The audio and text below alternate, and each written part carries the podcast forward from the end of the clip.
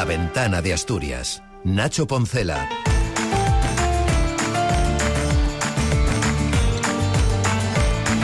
El ministro de Transportes fija para el próximo 26 de febrero el inicio de la construcción de los trenes de cercanías, los nuevos. Diez de las primeras unidades comprometidas para el Principado, que en poco más de un mes verá incrementada la cartera de servicios con Madrid, gracias a la recepción de los convoyes fabricados por Talgo. Llega, lo sabes, los horarios aún no están cerrados y la idea es reducir paradas, pero ahora sí, la alta velocidad llega de verdad a Asturias. Buenas tardes, Oscar Puente inauguró la variante de Pajares a mesa puesta en el pasado mes de noviembre y hoy ha vuelto para ratificar lo que le había pedido el PP, no, porque no están de acuerdo en la oposición. Pero el compromiso de su ministerio con las infraestructuras asturianas lo ha reiterado a lo largo de este día. Así abrimos la ventana de Asturias en la que seguimos pendientes de Arcelor y de que mañana por fin se pueda desconvocar el paro en las estaciones de ITV de Asturias. De ello y más les hablamos esta tarde, en la que la lluvia ha rebajado un poco las sofocantes temperaturas de esta mañana y en la que nuestra conversación nos llevará hasta Vilés para que Josu Alonso nos hable de cine. Será antes de escuchar el punto de vista del periodista Carlos Prieto. Es jueves 15 de febrero. La ventana de Asturias. Nacho Poncela. El primer tren de alta velocidad que sale con destino a Madrid es el que parte de Valladolid a las 6 y 23. Y el segundo será el que salga de Gijón a las 6 y 26. Para ello todavía pasarán algunas semanas, pero el presidente de la Cámara de Comercio de Oviedo, Carlos Paniceres, ya ha tildado de mala noticia que el ministro haya dicho que no se puede adelantar esa demanda de los empresarios para que los trenes lleguen antes a Madrid. Es imposible, asegura el ministro, lo hacía horas antes debido que salgan antes, ya que las labores de mantenimiento que se realizan durante la noche no pueden mm, adelantarse. Es lo que Renfe tiene que estudiar. Quizá lo que estaba planteado inicialmente, que era empezar con el hablo que hace más paradas, pues lo que hagamos sea cambiarlo y empezar con un AVE directamente que hace menos paradas y con eso muy probablemente estaremos acortando los tiempos de llegada, eh, sensiblemente. O sea que eh, vamos a intentar de verdad que se llegue lo antes posible, pero milagros no podemos hacer. Antes no podemos empezar a operar. Es imposible, asegura el ministro. Así que la inversión en esos trenes, que forma parte del plan de cercanías, de momento se diluyen las esperanzas de los empresarios. Insistimos, saldría el primer AVE a las 6 y 26 desde la estación de Gijón. Asturias, en un horizonte temporal de 2027, prevé el Ministerio inversiones por valor de 1.586 millones, 1.223 en infraestructuras, algo menos de 50 en estaciones y 314 en material rodante, una cuantía que casi triplica las previstas en la planificación del último gobierno del PP, como subrayaba Puente. Hemos tomado decisiones y ya contamos con el proyecto técnico de características resultante de la aplicación del método comparativo que me permite anunciar que este mes día 26 de febrero, comenzaremos a fabricar los primeros 10 trenes de ancho métrico que van a llegar a Asturias. Oscar Fuente ha estado acompañado por el comisionado del Plan de Cercanías, Antonio Berrios, quien ha explicado los avances en materia de inversiones en este ámbito. Por ejemplo, la duplicación de las vías más concurridas de la región. La línea Gijón, El Berrón o Oviedo, Pola de Siero van a quedar totalmente duplicadas con el tramo Sotillo-La Florida o con el tramo La Carrera Pola de Siero. El soterramiento de Langreo dará 3 kilómetros más de vía doble, de tal manera que desde Gijón hasta Langreo será todo vía doble. Todo un empuje ferroviario. En apenas dos días se van a alcanzar ya los 200.000 billetes vendidos desde la puesta en marcha de la alta velocidad en el Principado, al menos la vía, y mientras tanto la Unión del Pueblo Leones mira hacia atrás y ha organizado una marcha reivindicativa el próximo 24 de febrero para exigir el mantenimiento de la rampa de Pajares ante el paulatino cierre de la misma anunciado por Adif tras la apertura de la variante. Leonesistas consideran que la, la rampa de Pajares, construida entre 1880 y 1884, debería seguir prestando servicio a empresas cuyas locomotoras no sean capaces de circular por la variante, así como servir de esfuerzo en caso de eh, congestión, obras o accidente en esa variante. El ministro ha avanzado además que su departamento trabaja para que las bonificaciones del peaje del Huerna entre Asturias y León se apliquen desde el primer viaje y que los descuentos sean progresivos. ha cerrado su agenda en Avilés, donde firmó el convenio que permite acometer las obras de ampliación del puerto de Avilés. Son 80.000 metros más y esas obras comenzarán el próximo mes de marzo. Escuchamos a Óscar Puente y al presidente del Principado, Adrián Barbón. Hablando de la, de la ampliación más grande de la historia del puerto, que va a permitir al puerto de, de Avilés crecer de la manera que va a hacerlo. ¿no? Va a redundar en seguir generando actividad económica limpia, sostenible y de futuro para que Avilés siga siendo industrial, pero además con una premisa clave que es que cada día más gente descubre el Avilés turístico. Resumen de una jornada ministerial que no ha gustado, como les decía, en el PP. El diputado Luis Venta la califica en estos términos. El señor Puente se viene a reír en la cara de todos los asturianos y decir, atreverse a decir que los problemas son inevitables y que tenemos que armarnos de paciencia es una tomadura de pelo que no vamos ni a consentir ni nos va a callar. 7 y 25, nuevo encuentro entre dirección y sindicatos que hasta la fecha han sido incapaces en Arcelor de llegar a un acuerdo. Los representantes de los trabajadores se oponen al ERE con ayudas previas y exigen la fórmula del contrato relevo. La negociación está ralentizando todo. Me refiero a los precios energéticos y la incertidumbre sobre el futuro de la cabecera asturiana mantiene en vilo a la plantilla y también a la clase política como escuchamos a la alcaldesa de Gijón, Carmen Murillo. Y a lo mejor es que tengo yo más fe que usted y más confianza en que el gobierno de la nación, el gobierno de la nación y el gobierno de la comunidad autónoma eh, puedan llevar a buen puerto todo lo que está entre manos con Arcelor y que tan importante y definitivo o definitorio, como dirían por ahí, eh, es para la sociedad asturiana. Pendientes de Arcelor y también de las estaciones de la Inspección Técnica de Vehículos. Y nada se tuerce, los paros se han llevado, que se han llevado por delante más de 30.000 citas en los últimos meses van a quedar definitivamente desconvocados mañana. Otra cosa es el tiempo que necesitarán cada una de las estaciones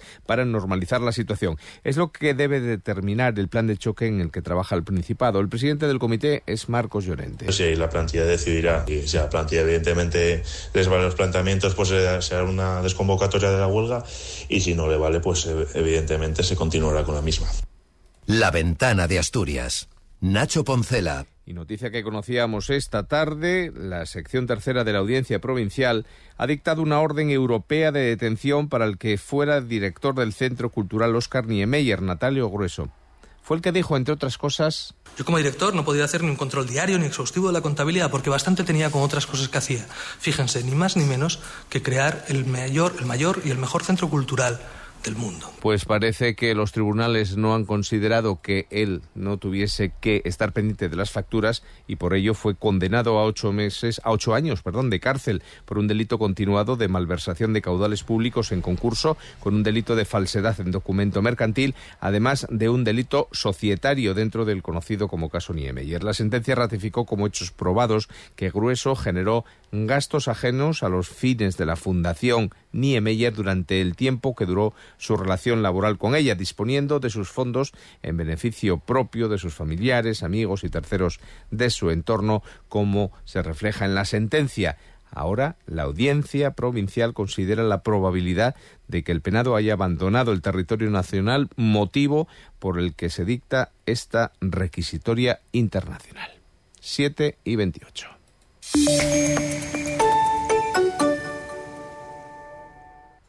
Cadena Ser. Gijón. ¿Problemas con su fosa séptica? ¿Tiene olores o está llena? En Gesal Desatascos estamos especializados en limpieza y mantenimiento de fosas sépticas. Consúltenos en gesaldesatascos.es. Hola Julián, enamórate este febrero. En HR Motor nuestros coches con hasta un 20% de descuento. Coches de 200 euros al mes para que encuentres el amor a tu medida. Porque si buscas tu coche como nuevo, está en HR Motor. HR Motor Gijón. En Ópticas Vaquero ya estamos de rebajas para que todo lo veas mejor y al mejor precio. En todas nuestras lentes progresivas te regalamos la segunda pareja de la misma calidad que la primera, incluyendo también nuestra garantía de adaptación personalizada. No lo dudes si quieres ver bien a todas las distancias, ahora es el momento. Consulta nuestra web en ópticavaquero.com. Cadena Ser. 100 años de radio. La ventana de Asturias. Nacho Poncel. Tiempo de conversación en la ventana. Yo Alonso, ¿qué tal? Buenas tardes. ¿Qué tal, Nacho? Buenas tardes. Hoy queremos aprovechar estos minutos de la ventana de Asturias para asomarnos al mundo del séptimo arte. ¿Por qué? Pues porque Avilés desde hace algún tiempo tiene en marcha la cátedra de cine de la Universidad de Oviedo. Y es noticia porque acaba de cambiar de director. Diana Díaz dimitía por motivos personales y ahora asume ese cargo Enrique Meléndez. Director, ¿qué tal? Buenas tardes. Hola, muy buenas tardes, Josu. Encantado. ¿Cuál es el rumbo que quiere coger la cátedra? ¿Qué es lo que usted querría imprimir en este nuevo tiempo? Pues la verdad es que el, primer objetivo es el de darle continuidad. Ya con la anterior directora, con Diana y con el bueno, con todo el equipo, pues se le dio una consolidación y, vamos, yo vengo ahora, bueno, pues para dar esa, esa continuidad que creo que es necesaria y realmente no ser, por así decirlo, disruptivos, ¿no? Con el buen trabajo que se, que se ha estado haciendo especialmente en los últimos años. ¿Le bueno, un poco darle continuidad. ¿Le sorprendió la, la dimisión de Diana Díaz? A ver, eh, al fin y al cabo, este tipo de, mm, eh, de puestos, bueno, pues son normales, eh, cuestan compaginarlos con diferentes actividades de, tu vida profesional y de tu vida personal y de tu vida personal y bueno, yo lo entiendo, o sea, que no es algo, por así decirlo, que sea sorprendente, es normal, al fin y al cabo las personas tienen que pasar, lo importante es que siga la cátedra. Entonces yo a lo mejor dentro de un par de años también me tengo que marchar porque temas laborales o personales me obligan a hacerlo y la siguiente persona, bueno, pues estará supeditada a la, a la cátedra, ¿no? que es lo que, lo que nos interesa que continúe. Eh, le pregunto por los últimos nombres que, han pasado por esta cátedra. Pienso, por ejemplo, en Fernando León Daranoa, pero también en el ciclo que se hizo sobre Gil Parrondo. ¿La cátedra puede ser un espejo para el resto de Asturias, desde Avilés?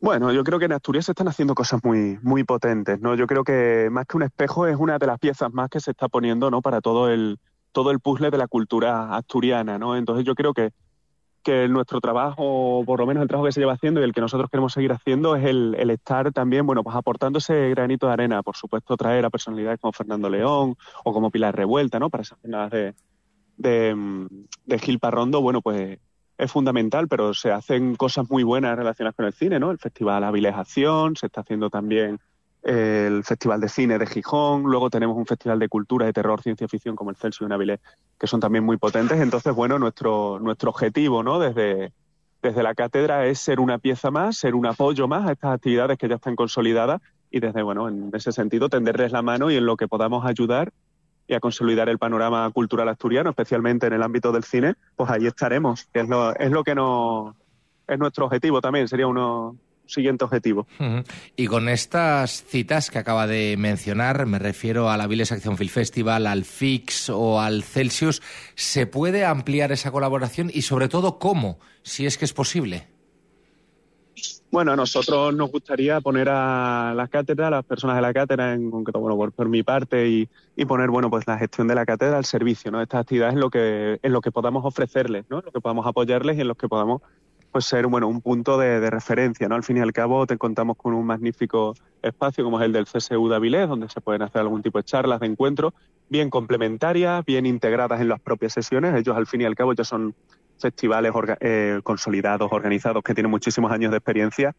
Y entonces, bueno, nosotros tendríamos que estar ahí en ese sentido, eh, a partir de que si se aprueba, por así decirlo, ahora a principios de marzo, eh, aprobar un poco el plan de actuación, bueno, pues desde entonces nosotros tenderle la mano, comunicarle nuestra actitud de ayuda y en lo que, en lo que haga falta, ¿no? al fin y al cabo somos, somos pocos los actores, por así decirlo, y entonces tendremos que, apoyarnos entre nosotros, ¿no? Y en ese sentido, bueno, pues desde la catedral creo que, que, uno de los pasos tiene que ser el acercamiento, ¿no? A estas actividades ya consolidadas y si se puede echar una mano, pues, pues echarles una mano, que, si lo precisan.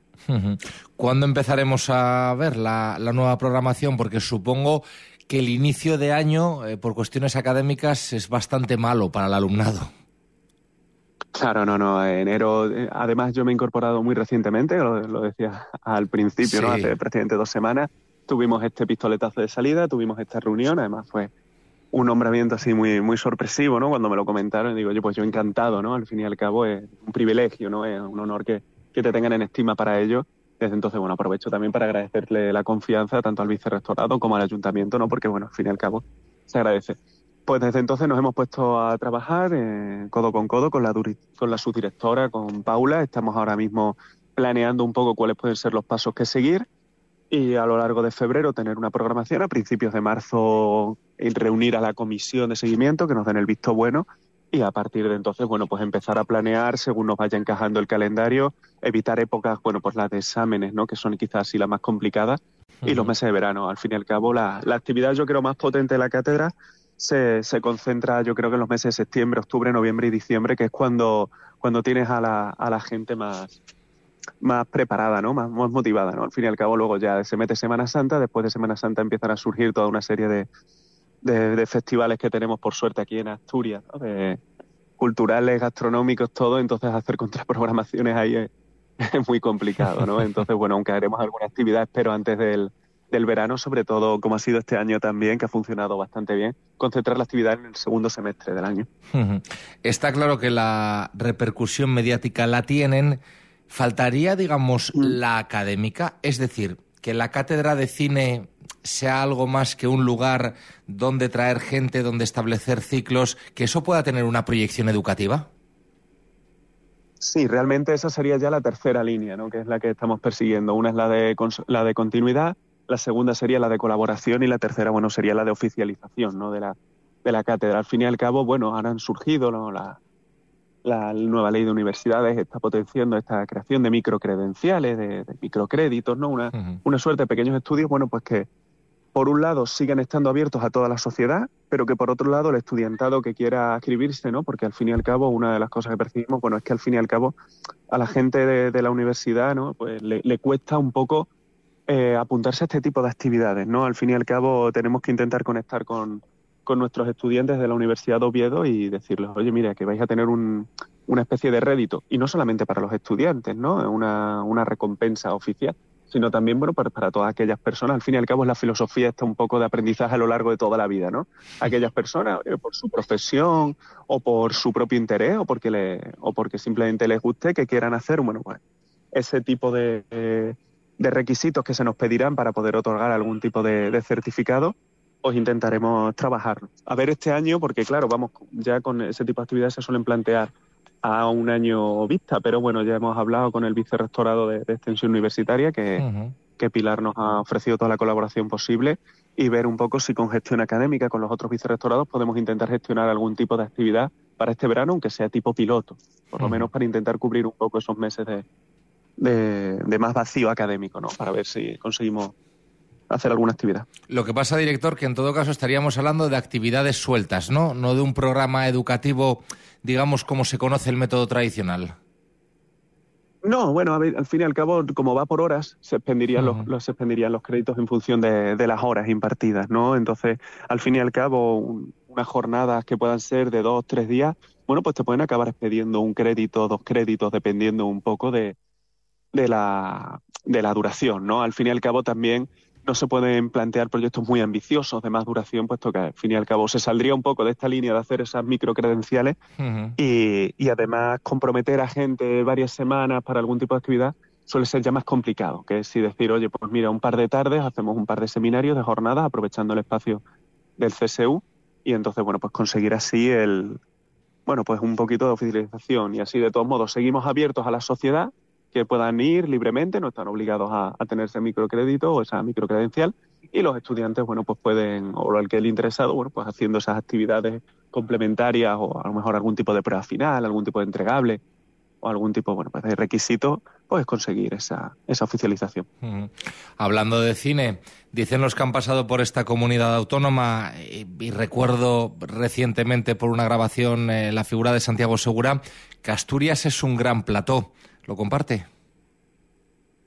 Sí, realmente Asturias es un espacio increíble, ¿no? Tenemos un privilegio. Bueno, yo soy, ah, no, no me considero todavía asturiano de adopción porque llevo poquito tiempo viviendo, ¿no? Pero claro, realmente no, falta poco, falta poco. Falta, yo ya, vamos, en cuanto, en cuanto pase aquí un par de años más y, y me acostumbre, pierda el acento, que yo creo que eso va a ser más difícil, ya se me, se me considerará uno más.